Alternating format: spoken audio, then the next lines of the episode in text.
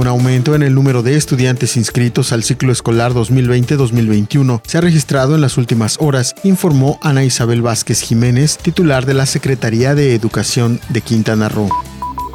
Será hasta octubre cuando el gobierno de la República determine la fecha en que serán liberados los recursos provenientes del Fondo Nacional de Desastres para atender las afectaciones generadas en la zona sur de Quintana Roo a consecuencia de la tormenta tropical Cristóbal.